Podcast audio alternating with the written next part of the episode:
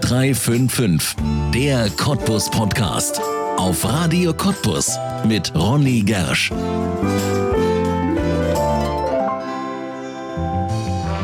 Die Spreewälder Gurke, Lausitzer Leinöl oder der Bautzner Senf. Es gibt viele Leckereien aus unserer Heimat, die es rund um die Welt geschafft haben und überall gegessen werden. Einige davon genießen inzwischen Schutzstatus und dürfen sich nur so nennen, wenn sie auch wirklich aus der Lausitz kommen.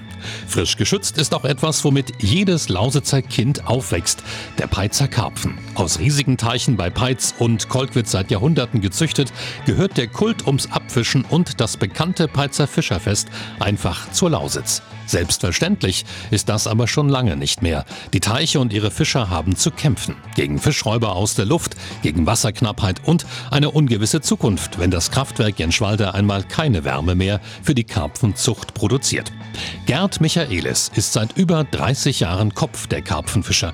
Wie er die Zukunft der Peitzer Karpfen sieht, was ihm Sorgen und Hoffnung macht und warum er jeden Tag Fisch isst. Das alles erzählt der Geschäftsführer vom Teichgut Peitz jetzt in einer neuen Folge von 0355, der Cottbus Podcast und damit herzlich willkommen. Gerd Michaelis, herzlich willkommen in 0355, dem Cottbus Podcast. Schön, dass Sie da sind. Ich bedanke mich und ich grüße Sie auch. Ja, der Herr der Karpfen ist da, hier bei uns in der Sendung. Wobei man muss ja dazu sagen, wenn man so ein bisschen in die Teiche schaut, Karpfen gibt es ja nicht nur in Ihren Teichen in Peitz. Was ist denn da noch drin? Eigentlich alles, was im Süßwasser schwimmen kann. Ja. Der Karpfen ist natürlich der Hauptfisch, aber wir haben auch Hechte drin, wir haben Welse drin, wir haben Weißfische drin, Barge. Nicht? Ja, und ansonsten eine Naturausstattung, wie man sie eigentlich selten findet. Also alle möglichen Entenarten, Gänsearten, ja. Prädatoren. Weiß einer vielleicht nicht, was das ist, aber also es ist alles vorhanden, was irgendwo sich am Wasser wohlfühlt. Ja, ich, ich wohne ja in der Nähe, ich wohne in der Nähe ihrer äh, Außenstelle, muss man ja vielleicht sagen, da in Glinzig, den Glinziger Teichen. Und da muss man wirklich sagen, wenn man da so rumspaziert, dann ist da wirklich immer einiges los. Also jede Menge Schwäne, jede Menge Fische, ab und an springt da mal ein Karpfen raus. Also das ist wirklich ein richtig schönes Schauspiel, was man da haben kann. Und das Gute ist, an diesem Teich steht sogar eine Bank. Da kann man sich sogar hochsetzen. Genießen Sie das auch manchmal oder haben Sie dafür eigentlich keine Zeit? Also, wenn ich ehrlich bin, ist dafür wenig Zeit da. Ja. Ich meine, die schönen Dinge, die man an den Teichen erlebt, die registriert man so nebenbei, nimmt sie mit.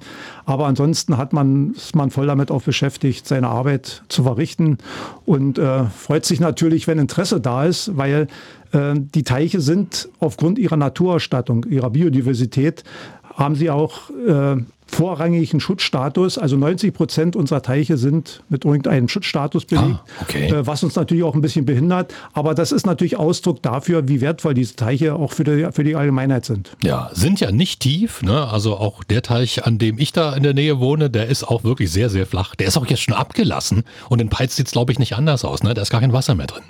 Naja, die Teiche sollen ja nicht tief sein. Man sagt ja auch, es sind Warmwasserteiche. Das heißt, sie aufgrund des Lichteinfalls werden sie sehr schnell warm. Und Karpfen mögen ja warmes Wasser. Ja.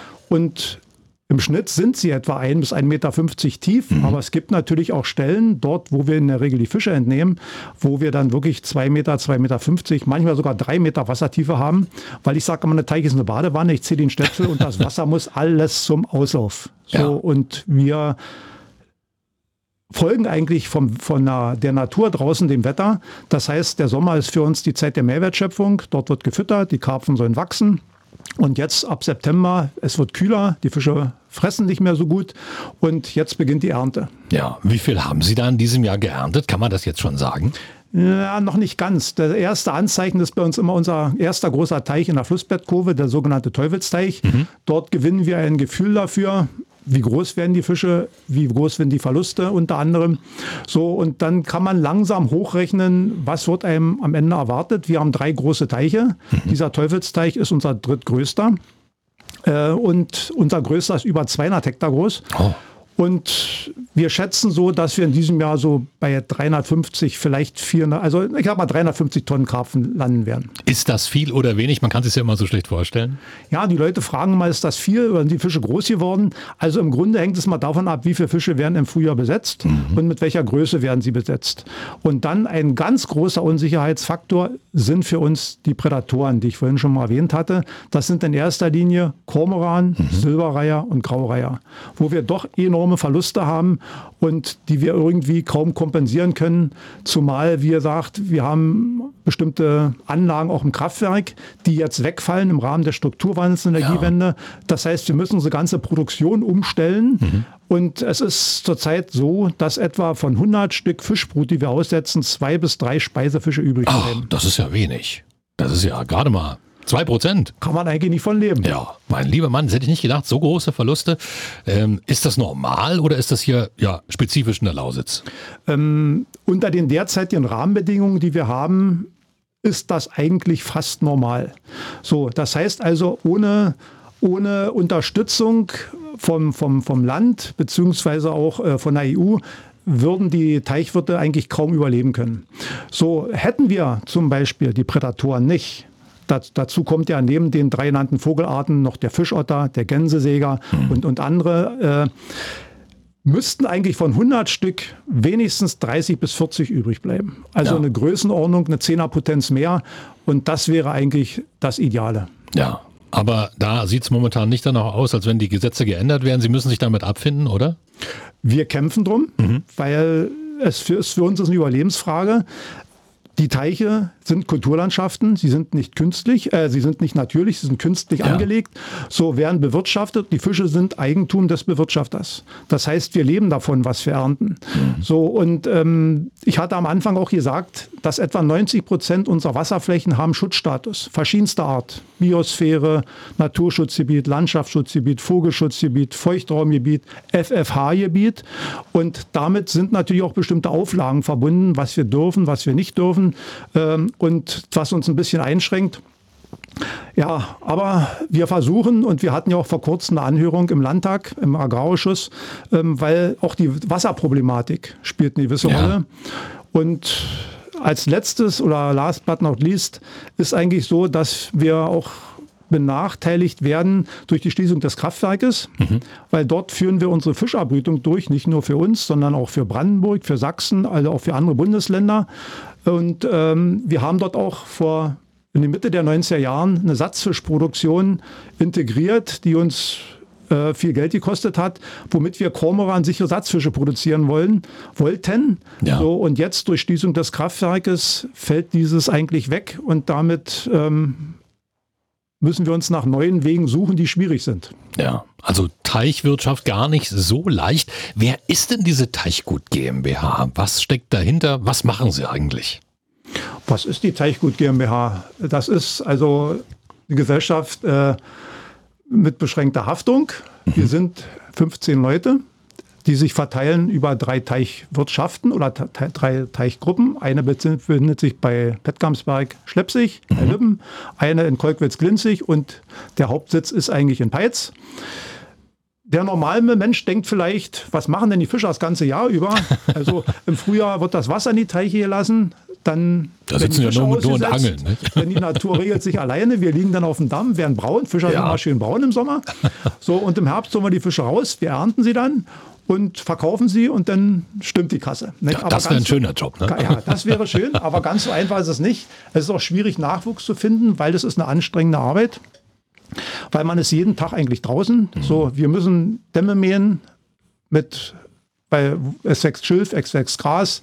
So, wir müssen äh, die, die Teiche mehrmals fischen. Der Karpfen braucht drei Jahre, bis er oh. groß ist. Mhm. Das heißt also, er wird zweimal umgesetzt eigentlich, äh, bis er dann endgültig zum Speisefischer ranwächst. Wir müssen Baumaßnahmen durchführen, also Reparaturmaßnahmen, wo der Wind angreift an die Dämme. Beton altert irgendwann, muss, muss ersetzt werden. Netze müssen geflickt werden. Ja, dann müssen die Fische verkauft werden. Das ist auch eine Hauptarbeit natürlich. Mhm. Nicht? Und ähm, ja, und ab und zu muss auch ein bisschen Urlaub gemacht werden. Ja. Und Sie haben ja noch mehr. Ne? Also nicht bloß die Teiche, es gehört ja noch mehr dazu. Zu ihrer Teichgut GmbH. Sie machen noch ganz viel. Ein Museum habe ich gelesen, gehört mit dazu. Und jetzt habe ich auch gehört, Sie machen sogar Wanderungen rund um die Teiche. Was ist das für eine Geschichte?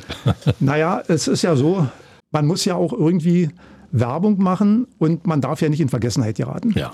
So, und, und da müssen eben verschiedene ähm, Richtungen verfolgt werden, äh, wo wir zum Beispiel sagen, wir haben Förderverein Hüttenwerk e.V., äh, wo wir einen, unseren Herrn Kunkel haben, der ist historisch sehr bewandert und äh, da staune ich immer wieder, was er so aus seinem Gedächtnis herauskramt. Der er führt dann auch zum Beispiel Teichführungen durch wo die Leute dann Wissenswertes über die Teiche erfahren, über die Naturausstattung, über die Fischproduktion und, und ja, alles, was, was dort mit dem Zusammenhang gehört. Dann wird jedes Jahr, werden die Peitzer Karpfenwochen durchgeführt. Mhm. Das ist eine ich sag mal, eine gemeinsame Veranstaltung eigentlich zusammen auch mit der Stadt, mit dem Kultur- und Tourismusamt, wo wir sagen, das für uns ist es Werbung für einen Karpfen. Ja. Nicht? Wo zum Beispiel auch integriert ist so ein Projekt wie Schule trifft Karpfen. Ich sage lieber Karpfen trifft Schule, nicht? weil für mich der Karpfen das Entscheidende ist, ja. wo wir eigentlich bemüht sind, der neuen Genera der jungen Generation den Karpfen nahe zu bringen. Weil es ansonsten besteht schnell das, die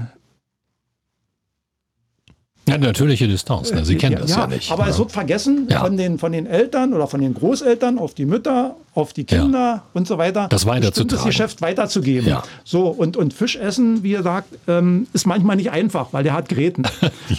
so, und äh, es geht auch die ganze Vermarktung geht dahin, den Fisch praktisch grätenfrei zu gestalten.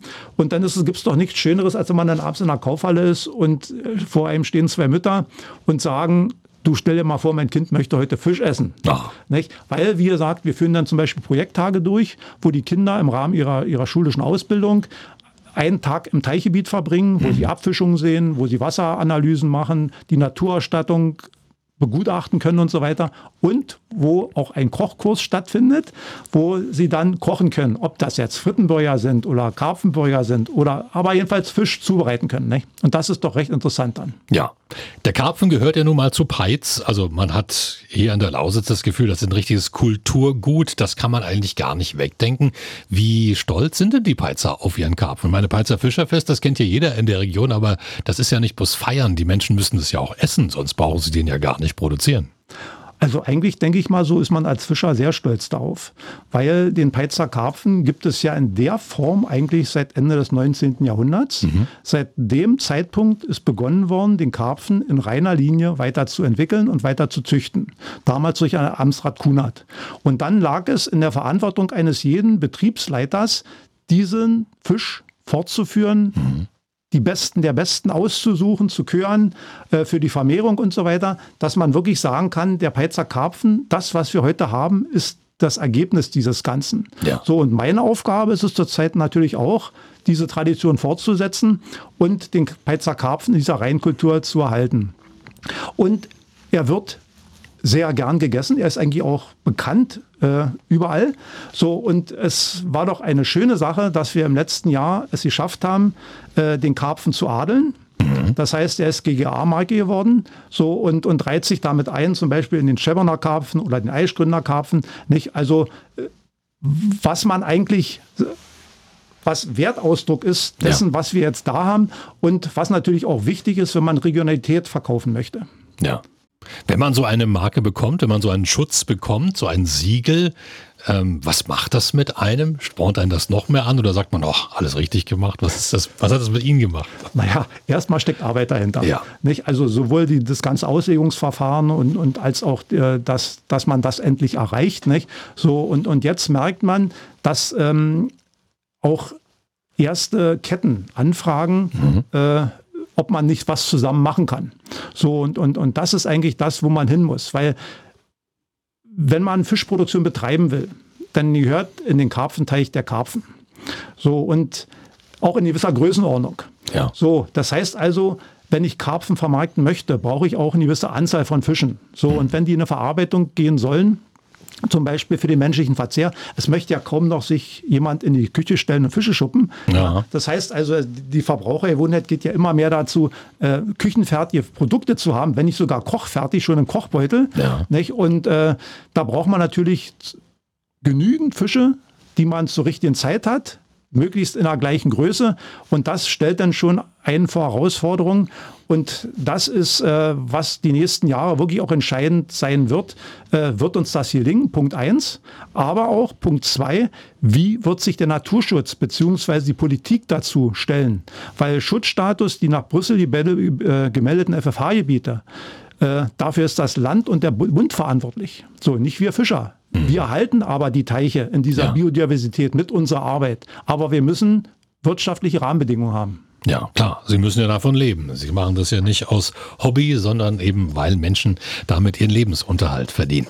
Jetzt machen Sie das ja schon ziemlich lange.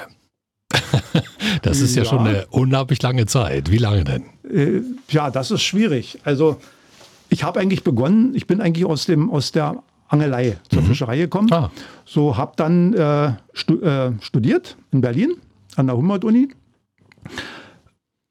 bis zu diesem Zeitpunkt war es eigentlich ein schwerer Schritt, weil ich eigentlich, äh, es ist manchmal nicht verstanden worden, warum will jemand Fischer werden. Ähm, aber für mich, ja, ich kannte früher nichts anderes am Wasser, Fische, auf dem Hauklotz noch Fische geschubbt oder ähnliches. Also für mich war das mein, mein Wunschtraum und ich kann mir auch nicht vorstellen, heute was anderes zu machen.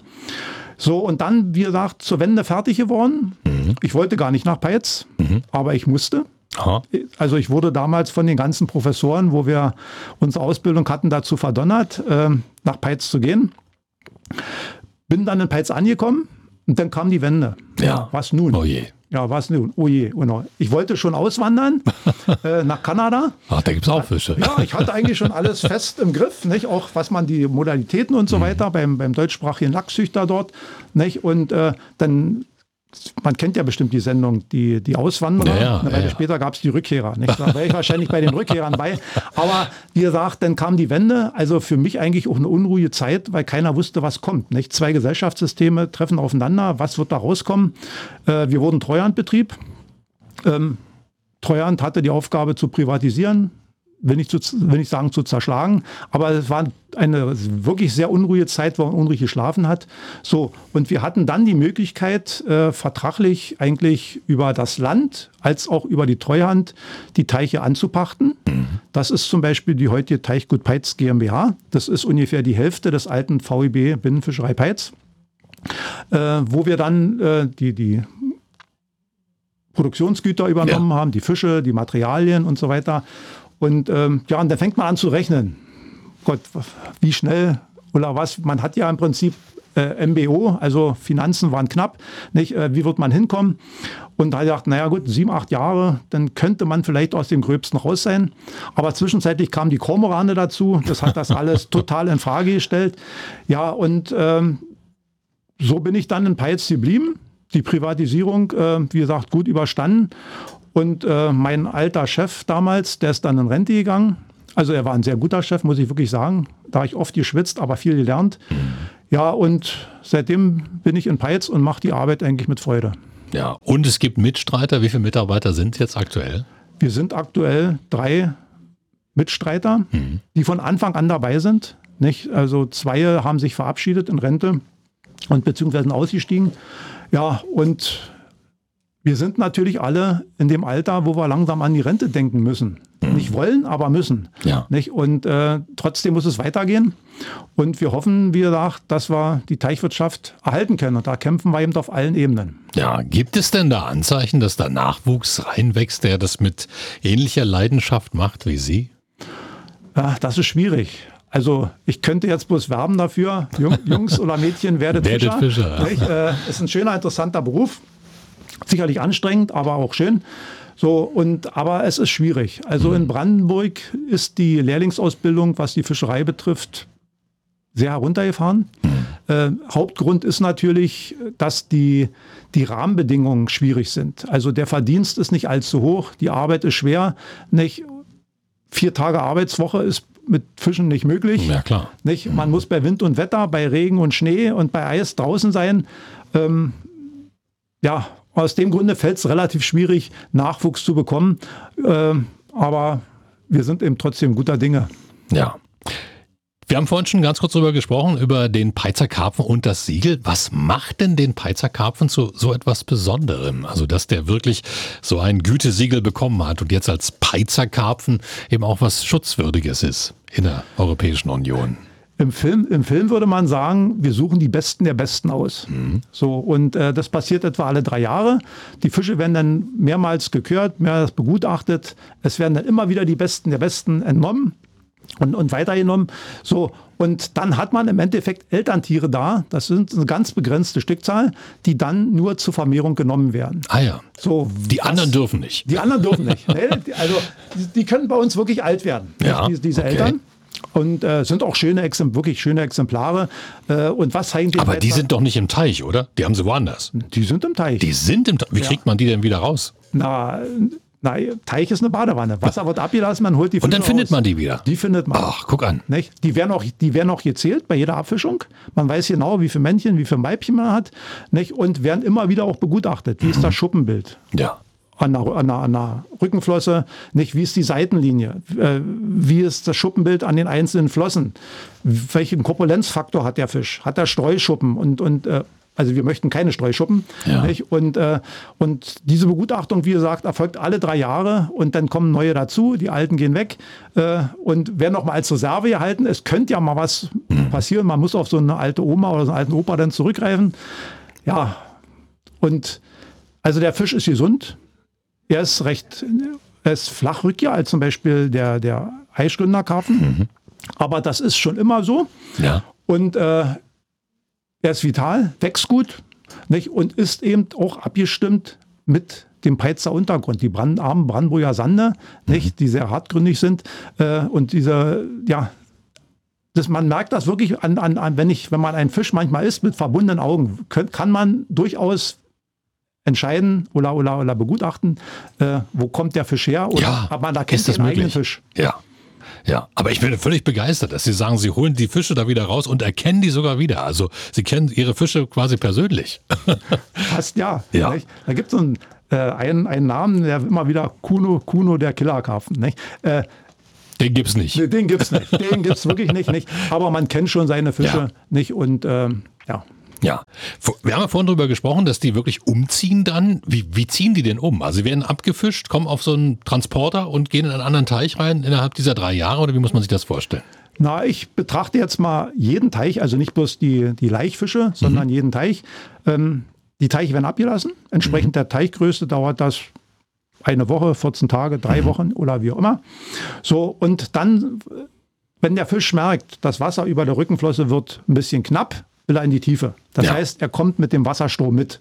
So, und, und kommt dann zu diesem Punkt, wir sagen Abfischgrube dazu. Ja. äh, da ist es tiefer, da, da, sammeln die sich tiefer, alle, ja, okay. Mhm. Und wo dann die Fischer mit Netzen diese Grube durchziehen, was recht anstrengend ist, weil Ja. doch immer, ähm, wer es nicht gewohnt ist, für den ist es schwierig. Mhm. Der bleibt manchmal stecken. Ja, und dann werden die Fische auf einen Tisch gebracht mit einem Kescher Mhm. und werden dann sortiert. Nach Größen, nach Sorten. Äh, Aber das muss ja schnell gehen, ich kriege keine Luft. Das, das geht auch, das geht Ja, auch schnell. das geht schnell. Nicht? Also ähm, die- da, das Auge sieht dann schon, Ja. welcher Fisch hat welche Größe und so weiter.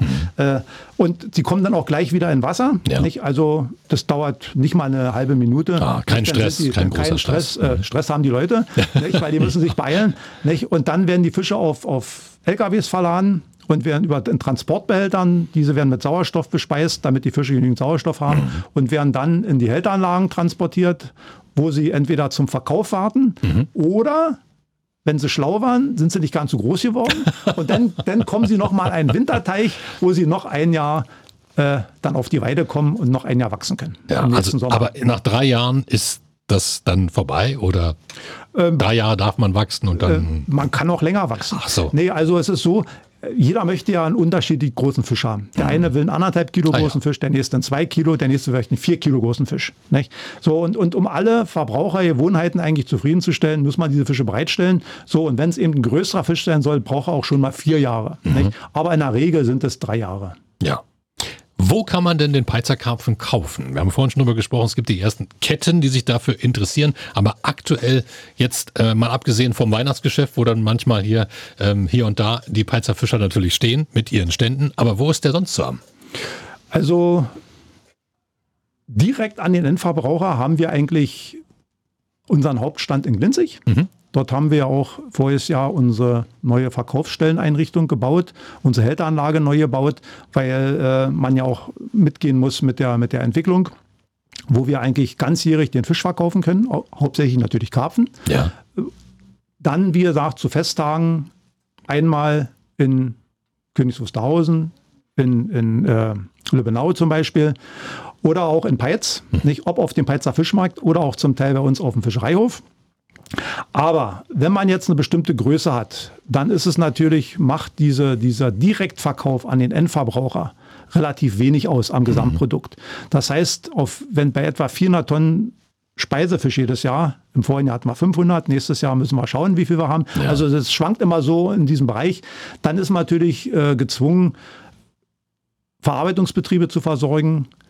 Dann Berlin ist für uns ein großer Abnehmer, die, die Kaufländer, die Metro, ja. äh, um nur einige zu nennen. Nicht? Und äh, dann, wie gesagt, haben wir andere Fischereibetriebe. Mhm die keinen Karpfen haben, aber ihn verkaufen möchten.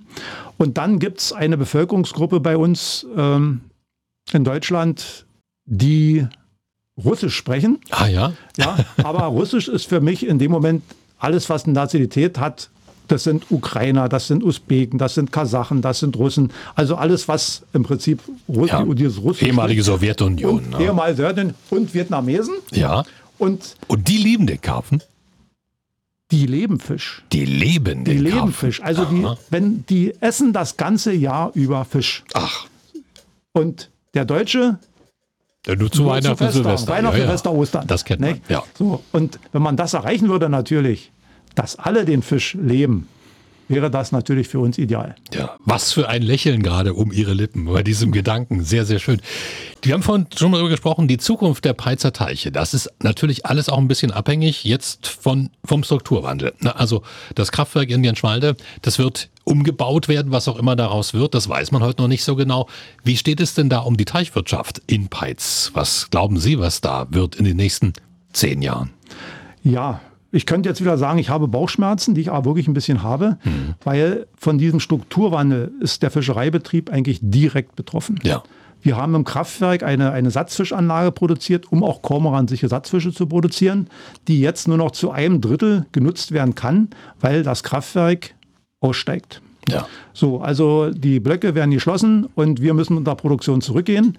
Dazu kommt, dass das Kraftwerk im Vergleich zu früher auch nicht mehr das ganze Jahr über in einer Leistung durchfährt, sondern schwankt, so wie ja. Blöcke werden angeschaltet, ausgeschaltet. Äh, ausgeschaltet. Ja. Und das reagiert natürlich sofort in der Wassertemperatur mhm. und die Fische mögen wechselnde Wassertemperaturen überhaupt nicht. Ah. So, und das macht es dann irgendwo schwierig.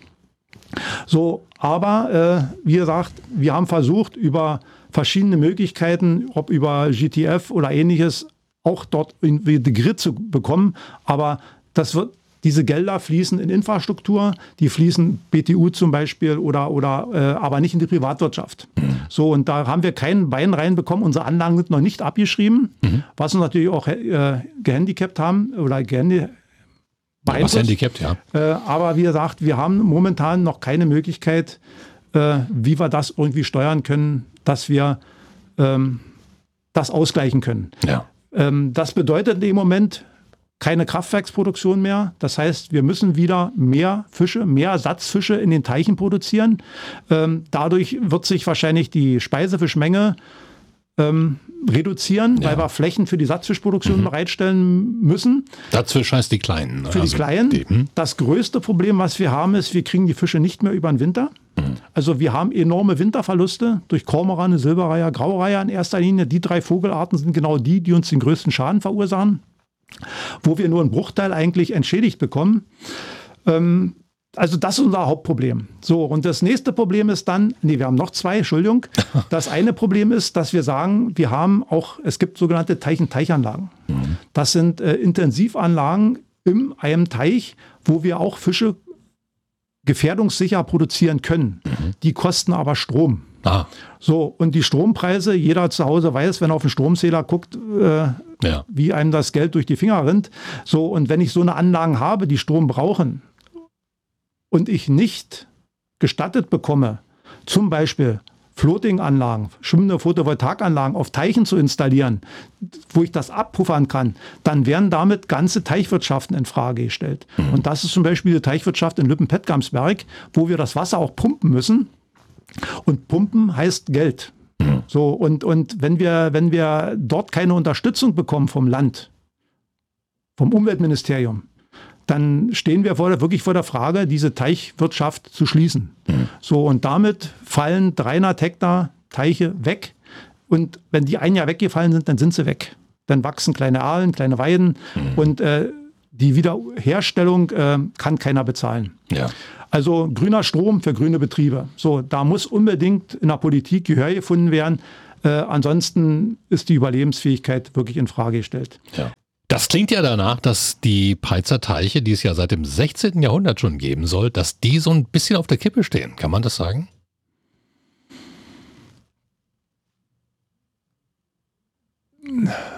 Wenn die drei führenden Kräfte, wir gehen alle zur gleichen Zeit in Rente, wenn es uns nicht gelingt, einen Nachfolger zu finden, mhm. der mit dem gleichen Enthusiasmus das weiter betreibt, weil ich denke mal, ich werde arbeiten, bis ich umfalle. Schmeckt zwar ja. meiner Frau nicht so, aber ähm, ja, ähm, dann wird es wirklich schwierig. Weil es ist wirklich entbehrungsreich, die Arbeit. Und ähm, entscheidend ist aber auch mit, schafft die Politik es, Rahmenbedingungen zu schaffen, um verlässlich arbeiten zu können. Wenn ein junger Mensch auf Arbeit geht, dann kommt er von der Arbeit nach Hause und guckt aufs Handy, wo kann ich weniger arbeiten, wo kann ich mehr Geld verdienen. Mhm. So, und dann ist der Fischerei der falsche Beruf, muss man so sagen. Nicht? So, und ich sage mal, es muss eine Einheit bilden.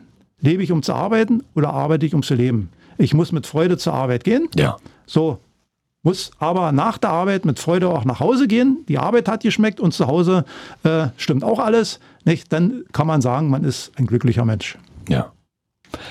Dann wünschen wir Ihnen, dass Sie da jemanden finden, weil das Kulturgut Peizer Karpfen, das darf einfach der Lausitz nicht verloren gehen. Wie oft essen Sie Karpfen, Herr Michaelis?